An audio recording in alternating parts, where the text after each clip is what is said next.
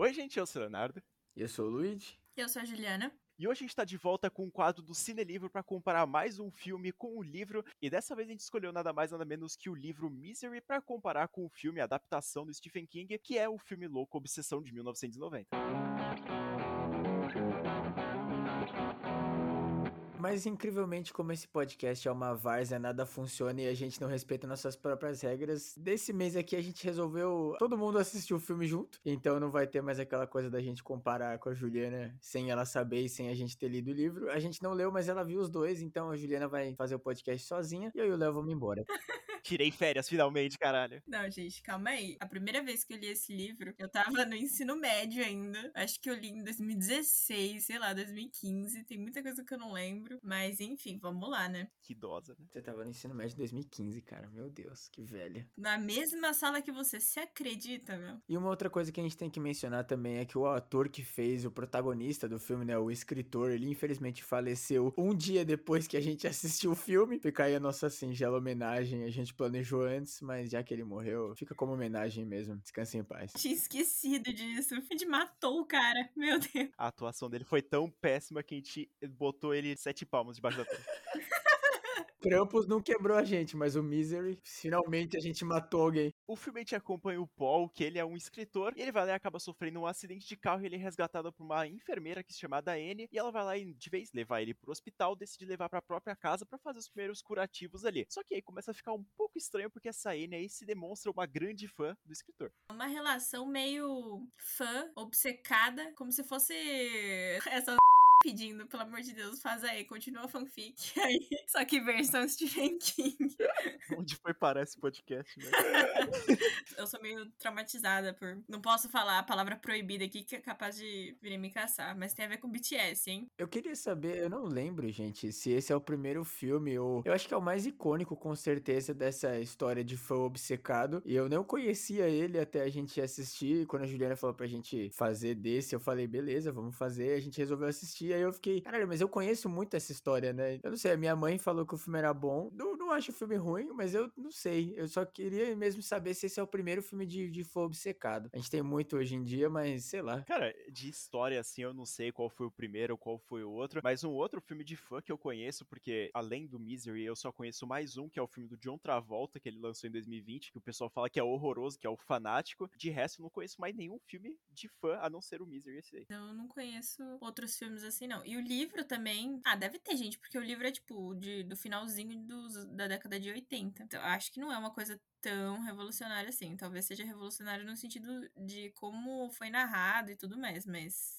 de fã obcecada, com certeza deve ter um monte de história. É, foda que a gente vivendo 40 anos depois que o livro saiu, a gente fala, não, tem um monte de história. Por isso que eu perguntei, será que foi o primeiro que lançou? Provavelmente não. Você conhece mais algum? Eu não sei, velho. Vem na minha cabeça um monte de coisa, mas eu não sei descrever. Mano, tudo que tá vindo na minha cabeça é aqueles filmes de romance muito ruins, que, tipo, tem a personagem principal, a mocinha, e tem o cara que é famoso. E ela odeia o cara, nem liga para ele. Só que ele fica assim, nossa, como assim ela não liga liga para mim que eu sou famoso. E essa é a história da fã que não é fã obcecada. 365 dias também, cara. Que o cara sequestra a mulher. Agora que eu parei a pensar, eu não sei se existe esse subgênero de, de stalking, né? Mas seria genial, cara. Esse filme aqui eu acho que é a coisa que ele melhor faz, né? Na minha humilde opinião, que amaldiçoou o ator e fez ele morrer no dia depois que a gente assistiu o filme. Ele é muito bom nessa parte de terror psicológico, de realmente essa coisa dela ser obcecada. O filme deixa meio subentendido que ela causou o acidente dele, né? E eu queria ver mais filmes assim do terror. Que desespero da porra, velho. Eu estou olhando listas na internet para ver quais que são os filmes mais velhos assim que tem perseguição de fã. Eu encontrei um que é A Noite de Estreia de 1977 e um que é O Destino nas Trevas de 1971. A gente só tem que ver se o filme foi inspirado no livro do Stephen King, porque eu não sei quando foi lançado essa porra. 87. Ah, então tem bem antes assim a parte da obsessão de fã em cima dos caras. Ah, com certeza não é um negócio, não deve ser um negócio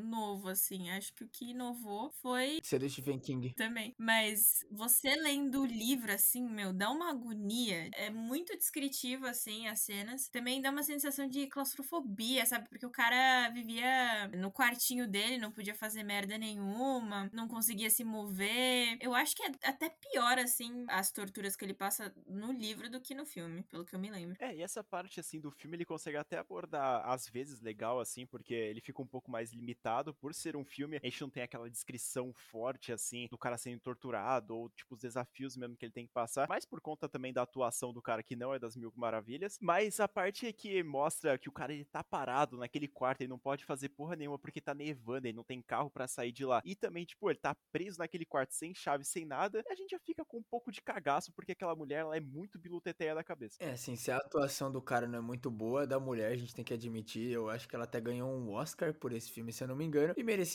né? Ela fez muito bem esse papel de louca, obcecada, que faz tudo pelo autor preferido, ao mesmo tempo que ela vai longe o suficiente para fuder com a vida do cara, né? Porque toda a ideia é que ela fica putaça de que a personagem morre, e aí ela faz ele reescrever o, o livro dizendo que ela não morreu. Então ela morreu no último livro, aí ela faz ele escrever um outro livro para ela voltar à vida, né? Ela ganhou de melhor atriz no filme, hein? E também uma outra coisa que acontece, né, também, gente, é, além de do fã stalker, a gente também tem o fã chato pra caralho que não aceita a criatividade do, do autor. Bom, talvez Misery, o, o livro, talvez fosse uma merda mesmo, talvez a Annie tivesse razão, né, gente? Vamos, vamos ter empatia aqui.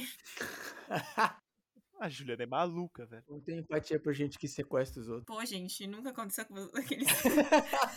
a atuação dessa, dessa Kate Bates, eu acho que, de fato, é a, de longe a melhor do filme. Não que o filme também tenha muitos personagens, né? Mas acho que as reações dela serem todas muito exageradas, de ser quase caricatural, sabe? Você percebe, assim, que a personagem é louca, que ela é obcecada, que ela é muito agressiva, obsessiva, é bipolar. Uma hora ela tá feliz, uma hora ela tá triste. Você nunca sabe o que esperar dela, né? É, com certeza. Se ela tivesse um namorado, não poderia nem apresentar direito. É a Crazy Ex-Girlfriend. Tem até uma parte meio estranha, na verdade, porque além de a gente acompanhar os dois personagens, né, que o cara ele fica enclausurado lá no quarto e a mulher vai aparecendo pra, sei lá, né, cuidar dele no geral, ou não cuidar, né, porque ela acaba quebrando as coisas dele também. Também a gente acompanha a história do policial, do xerife lá da cidade, que ele começa a descobrir algumas coisas até de forma muito fácil, na verdade, e ele aparece lá da mesma forma que acontece no filme do Iluminado, só pra morrer. Acontece essa porra no livro também? O xerife aparece, assim, no livro, só que eu não lembro exatamente como que é a morte dele. Eu sei que ele morre também no, no livro. Se a gente for comparar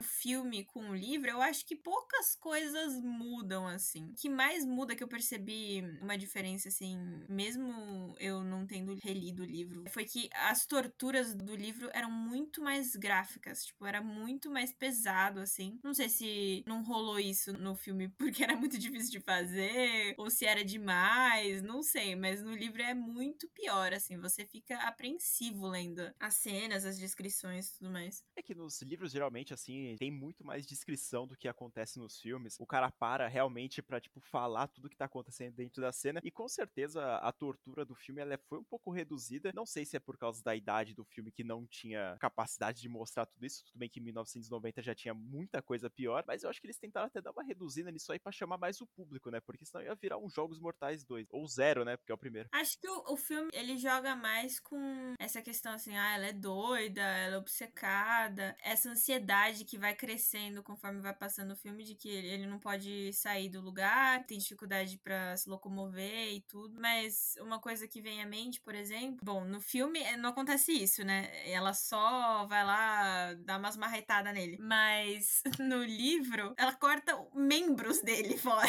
Sim, tipo um pé dele. Ah, tá, né? Pensei que você tá falando de outro membro. Não, calma aí.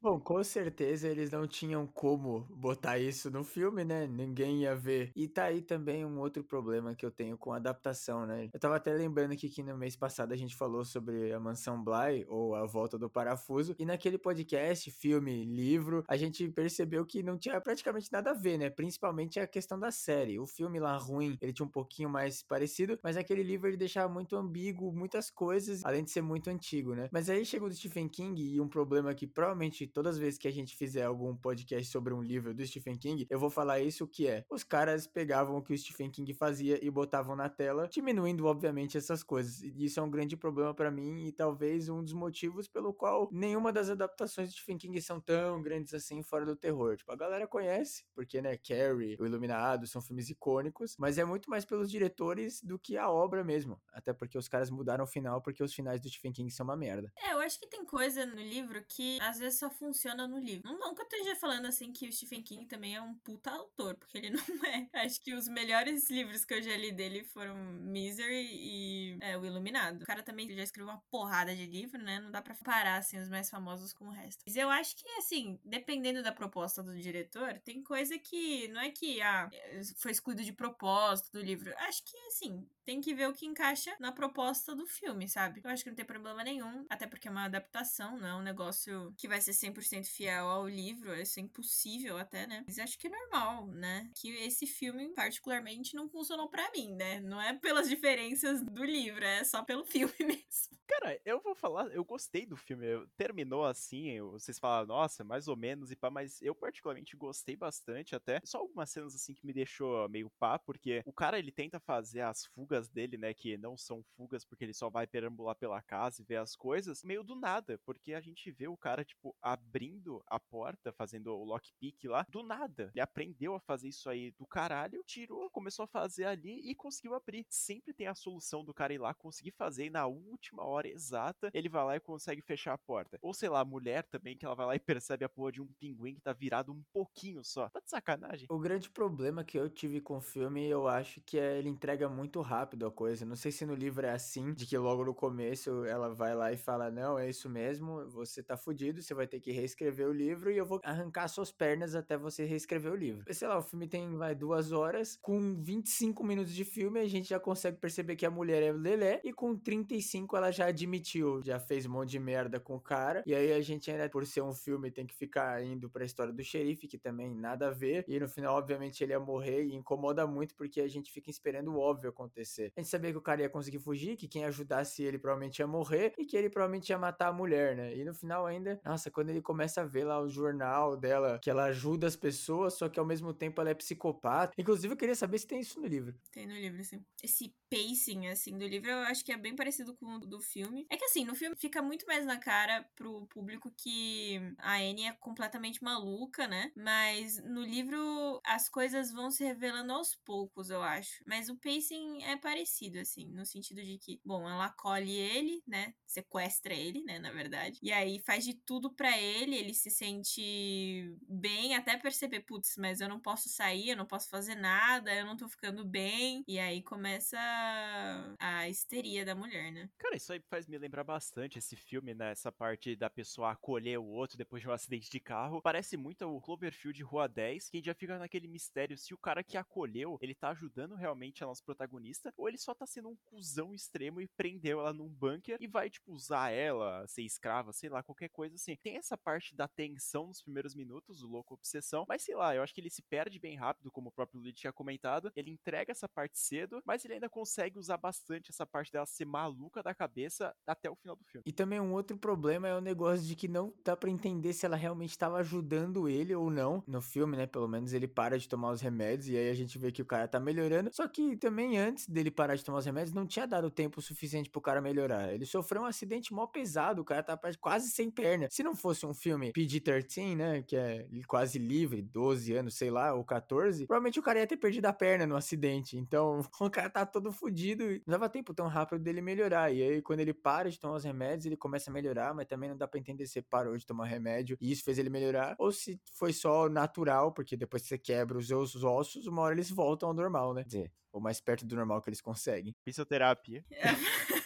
Agora que você falou do remédio, eu tenho uma leve sensação, assim, de que no livro ficava mais claro essa relação, assim, ah, ela tava dando remédio para deixar ele acamado, de fato. Mas não sei, talvez eu, eu esteja imaginando coisas, porque faz muito tempo que eu li esse livro. Mas é que no filme também dá a entender isso, né? Porque tem, tem uma hora que ele começa a juntar lá o, o remédio para dopar ela, né? Só que no final das contas não dá, não dá certo. É, mas eu acho que o dopar é mais um apagar mesmo e não um parar de se curar, né? Porque o que eu quis dizer, né? Obviamente, ela vai apagar ele na hora que ela perceber que ele tá ficando muito assanhadinho. Mas realmente, sim, o tempo que demora pro cara se curar, e aí a perna dele tá quase lá de boa, e ela vai lá e quebra a perna dele de novo. É muito bizarro, porque, velho, se ela queria prender ele até ele terminar de escrever o livro ou qualquer coisa assim, ela não ia deixar ele se curar. Beleza, ela quebra a perna dele, sim, mas ela quebra a perna dele porque ele foi malvado, né? Pelo menos no filme. E aí ela fica putaça com ele lá e vai quebra a perna dele. Talvez ela esteja querendo passar a impressão ainda que ela é uma pessoa boa até o final, tentar convencer ele ali de escrever o um negócio na boice, tá ligado? Pra não passar a impressão de que ela é uma maluca do caralho. E aí ela vai lá e na última condição possível, ela vai lá e se apresenta como uma pessoa surtada da cabeça e vai lá e quebra a perna dele para manter em cativeiro por todo esse tempo. Então eu acho que ela tentou no comecinho, mas eu acho que durou bem pouco a tentativa. É tudo uma farsa, assim, porque ela é maluca, né, gente? Exatamente. Mas ela tava se fingindo de boazinha só pra falar, ah, então, eu vou fazer isso aqui na calmaria, o cara vai se recuperar, o livro vai pro negócio e eu não vou sair como doente da história. Ah, e outro ponto também é que ela surta quando ela lê o manuscrito do próximo livro dele pós-Misery, né? Como a gente já comentou, ele tinha terminado a série de livros, tinha matado a personagem principal, que ela já tinha ficado putaça, e aí ele tava escrevendo um próximo livro de outra série, ou um livro único, e aí ela ficou puta porque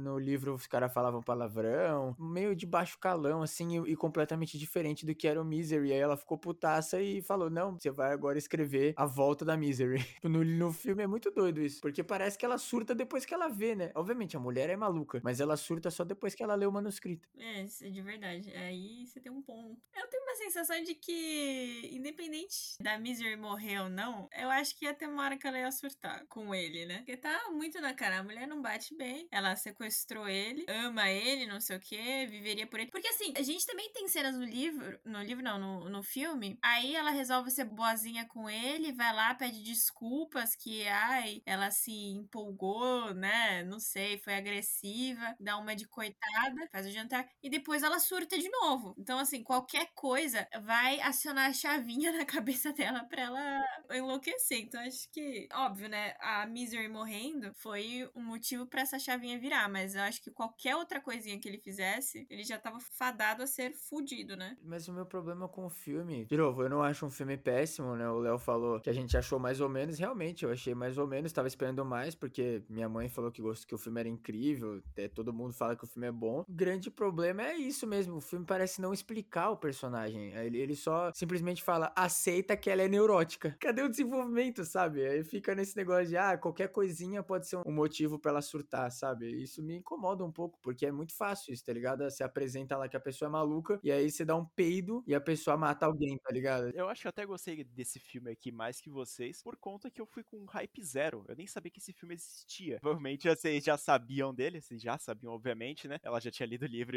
você já tinha recebido o comentário da sua mãe. Então vocês já foram com uma expectativa lá alto, porque além de ser uma adaptação de Stephen King que costuma ser boa muitas vezes, o filme é conhecido. Não por mim, né? Meu, é que eu não sei. Eu acho que eu fui ver o filme, talvez com a expectativa errada, por já conhecer a história e por ter lido o livro, né? Porque o livro, para mim, não um dos melhores que já li na minha vida, mas é um dos melhores do Stephen King, para mim. E eu falo isso tendo a consciência de que ele não é um puta autor. Nossa, todo episódio eu falo muito mal do Stephen King, né? Enfim. Esse é o objetivo, a gente também fala. É a hater número um do Stephen King. Leio, eu gosto da farofa do Stephen King, mas algumas, depende que me deixou surpresa, assim, foi quando eu acabei de assistir o filme. Aí eu fui ver as resenhas e, tipo, o pessoal tava todo assim: Nossa, cinco estrelas, melhor filme que eu já vi na minha vida. Eu fiquei, galera, o que que tá acontecendo? Acho que eu vi o filme errado. Não sei. Eu acho que, assim, o filme não é ruim, mas talvez eu tenha assistido pré-julgamento, assim, que arruinou a experiência para mim. Olha, é o seguinte: não precisa justificar, mas tem muitos casos, assim, que acontece que, mano, você fala, nossa, que filme horroroso. Aí você vai ver as notas, é só gente gente positiva falando, nossa, que foda, e pá. Aí você vai entender as teorias das pessoas falando por que aquele filme é bom, você fala, ah, é verdade, né? Tem essa ceninha, tem esse negócio, você começa a mudar a cabeça e sua opinião vai lá pro caralho. Eu achei o filme ok. Eu daria, assim, facilmente um 7 ou até um 6 para ele, porque é um filme divertido de você assistir, você vai passar um pouco de aflição. Ele não é grandes, complexo, assim, que você vai passar pensando muito tempo nisso. Dá para passar um domingão tranquilo. Puta domingão, hein? Assistindo um filme de tortura. Ah, quem nunca? Quanto é isso que você falou de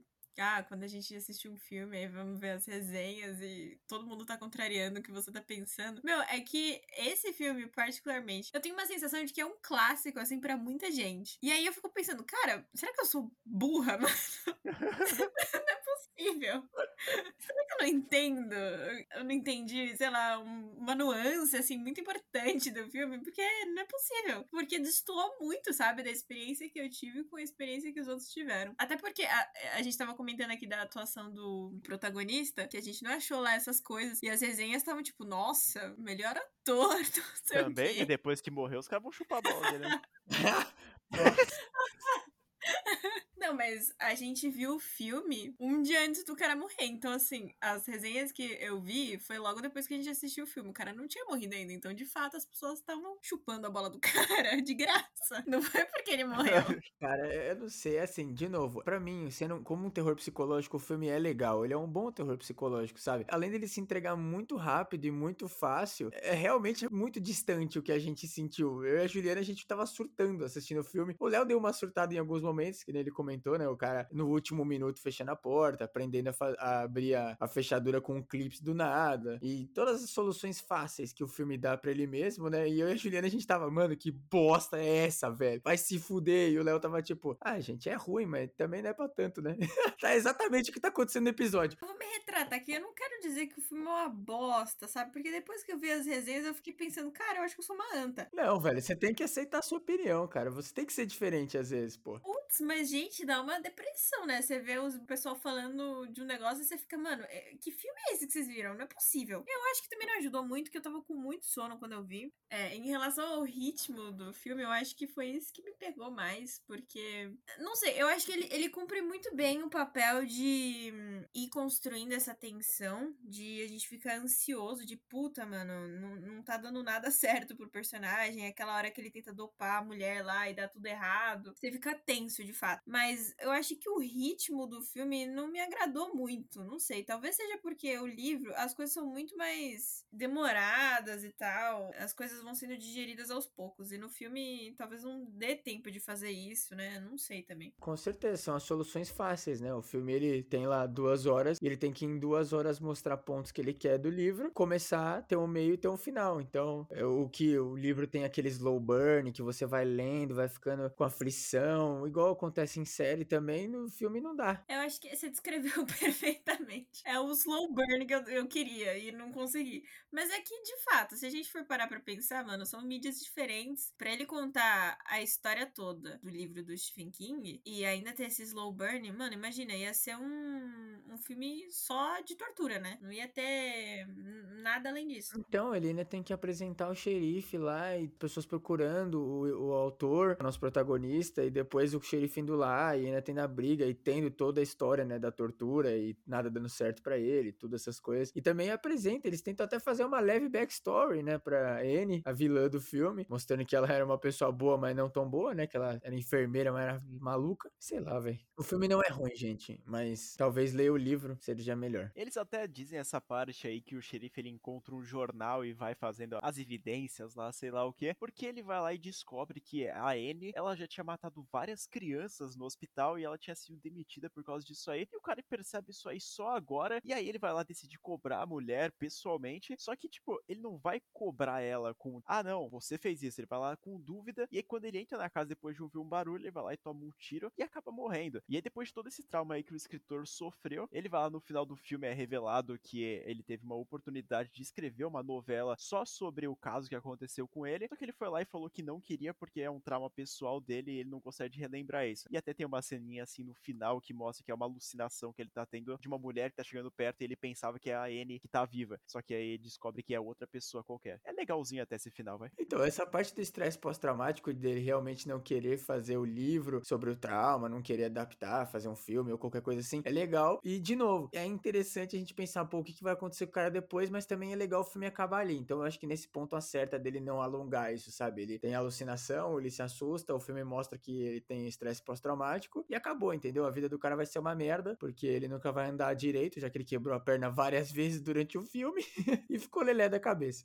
O final do livro é bem parecido com o do filme, só que acho que no livro fica mais claro, assim, isso de. o tanto que a, a Anne marcou a vida dele, né? Tanto fisicamente, né? Porque o cara perdeu uma perna, é, quanto psicologicamente, que ele vê ela, ele desenvolveu alcoolismo, desenvolveu vício pelo analgésico ela vivia dando para ele, por exemplo, né? Fica muito mais claro o impacto aí dela na vida dele, né? O filme também brinca um pouco com isso quando você disse lá, né, que ele fica vendo coisas, né, como se ela tivesse ainda viva. Eu acho que o filme ele acaba de um lado mais positivo, né? Ele conseguiu escapar, a vida tá boa, não sei o que, até porque ele não perde uma perna, né? Só que ainda assim, né? Ele é aquele feliz, mas não é tão feliz porque ainda tá vendo a mulher em vários lugares eu tava curiosa agora, o Paul, ele, depois que acontece tudo isso, que a Anne é, morre e tudo mais, e aí ele desenvolve o vício lá pelas pílulas que ela dava para ele, durante as sessões de tortura dele no livro, né, ela manipulava ele com isso, sabe? Ele já tava viciado enquanto ela tava torturando ele. Coisa assim, de ela falar assim, ó, oh, se você não fizer tal coisa, eu não vou te dar a pílula. E no filme não tem muito isso, né? Ele até consegue parar bastante, assim, bem facilmente de tomar as pílulas e vai lá e começa a guardar. Então realmente não tem essa parte dele ser dependente das pílulas para não sofrer a dor.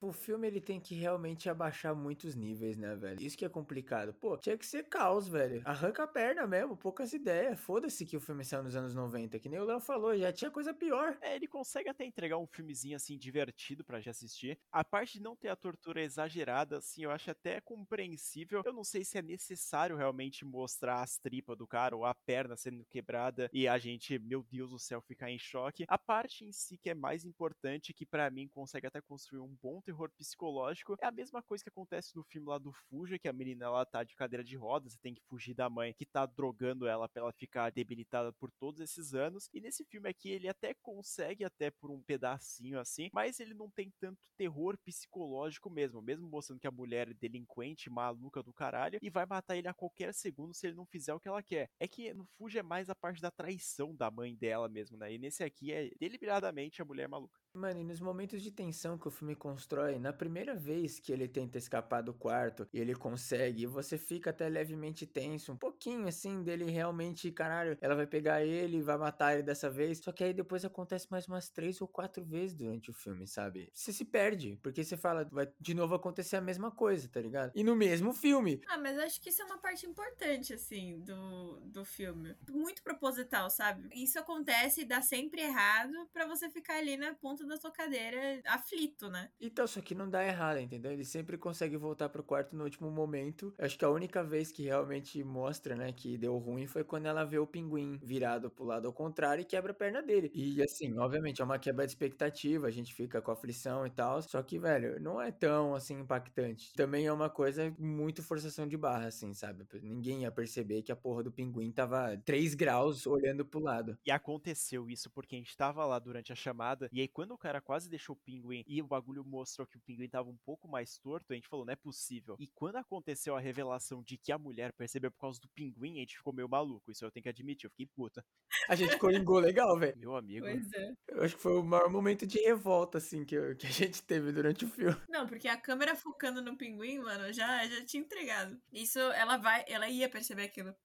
É, velho, não dá muita raiva, sabe? E, e, pior é que, assim, é um negócio que eles até meio que perdem a oportunidade. Porque ia ser muito legal se acontecesse lá na primeira vez que ele sai do quarto e ela fosse perceber três dias depois, tá ligado? Porque aí você ia ficar o tempo inteiro falando, caralho, quando é que ela vai perceber que o pinguim tá virado? O cara derruba o pinguim, segura, põe no lugar errado, do jeito errado, né? E aí ela percebe instantaneamente, cara. Eles perdem a oportunidade de criar atenção, de fazer o terror psicológico mesmo. Mesmo sendo um bom terror psicológico, eles ainda perdem a oportunidade de fazer mais e te deixar desesperado. Ah, mas isso corrobora também pra construção do personagem dela, né? Seria mais realista, de fato, ela com todas as características histéricas dela, perceber rápido, do que, ah, ela não percebeu na hora, vai perceber depois, ou então, sei lá, vai perceber que ele tá numa posição esquisita na cama, que ele tá caído na cama por algum motivo. Eu acho que faz muito mais sentido, assim. Falta aquela coisa da adaptação nesse momento, né? Porque no filme filme, eu acho muito mais interessante e muito melhor eles criarem essa parte de tensão mesmo, de falar, caralho, quando que ela vai perceber o negócio, sabe? E não, porque no livro, obviamente, além da gente ter mais desenvolvimento do personagem, realmente ver mais esse lado dela ser neurótica e essas coisas, né? Que a gente vê no filme também, tem aquela coisa de, pô, tem que ter a, o jogo de cintura, sabe? De adaptar o negócio, de deixar o, o telespectador desesperado. No livro, você já tá em choque, porque a mulher tá torturando o cara, bem mais arrastada, aquele slow burn fudido. No filme parece que as coisas vão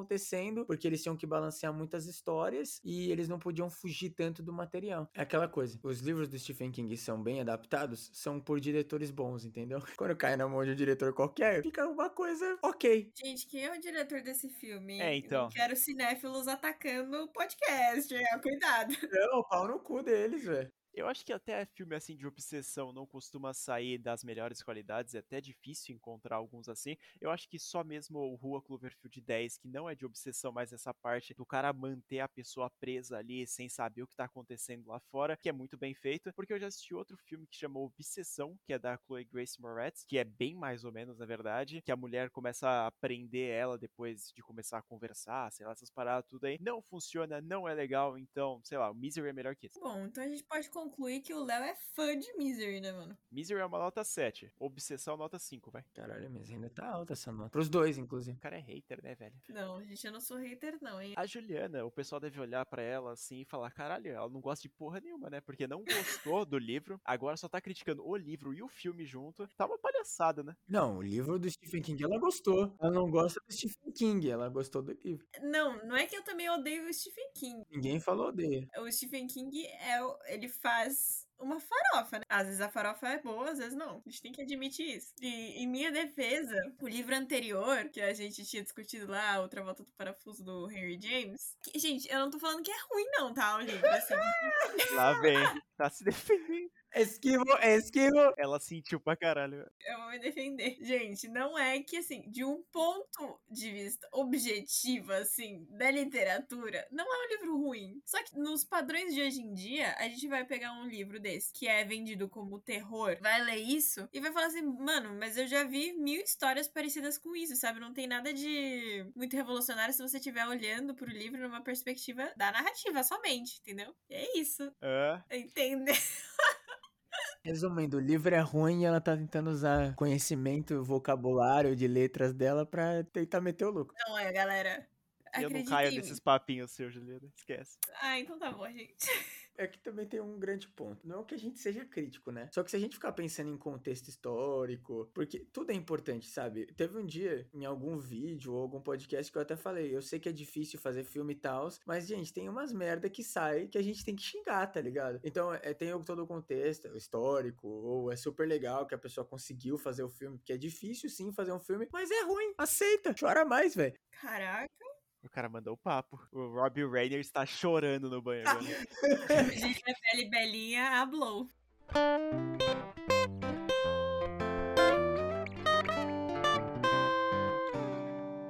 Tem mais algum ponto do livro que é muito diferente que você gostou mais? Ou tem algum ponto do filme que você gostou mais que o livro, Ju? Ah, acho que não. Comparando com o filme, lógico, eu gostei mais do livro, né? Não tem nem o que dizer. Ai, gente, só lendo pra você pegar, sabe? Tudo que o livro te oferece. Não sei, é uma coisa assim, você não consegue parar de ler, mas ao mesmo tempo você quer fechar os olhos, sabe?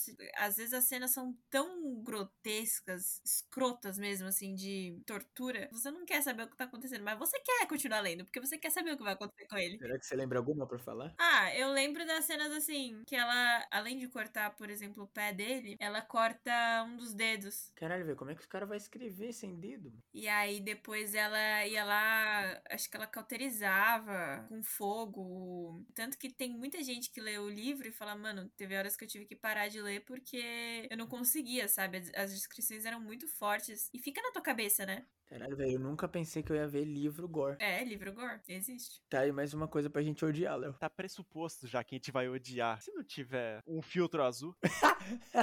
Tarará. tararara. Mas então é isso, a gente vai finalizando mais um episódio aqui do quadro do Cine Livro. Próximo mês a gente tá de volta para trazer mais uma comparação. Se você gostou, já leu o livro ou já só viu o filme mesmo, manda nosso direct no Instagram e falando o que, que você achou do nosso papo daqui, porque pelo que a gente falou aqui não tem muita diferença. Lembrando, obviamente, de você seguir o nosso Instagram, que é muito importante, que é o Sem Memória Podcast. Lá a gente vai lançar atualizações sobre os podcasts que a gente tá lançando semanalmente e também os quadros novos que nesse aqui e também o Papo de Locadora. Lembrando também do nosso canal no YouTube, que é o canal Sem Memória, que lá a gente tá postando vídeo toda quarta-feira e um vídeo essa na segunda ou na sexta. Não esqueçam também de seguir as nossas redes sociais, todos os links estão na descrição na plataforma que você estiver ouvindo. E se você estiver no Spotify e quiser responder a perguntinha que pode ou não estar tá disponível lá onde fica a letra das músicas, fica à vontade. Ou manda na direct no Instagram, que nem o Léo falou. Muito obrigado por terem ouvido mais esse episódio aqui do Cine Livro. Eu fui o Luigi. Eu fui o Leonardo. Eu fui a Juliana. E até o próximo beijo. Tchau! A gente tinha que decidir antes para anunciar qual que a gente vai fazer pro pessoal ficar no clímax. A gente não decidiu porque nós somos uns bosta.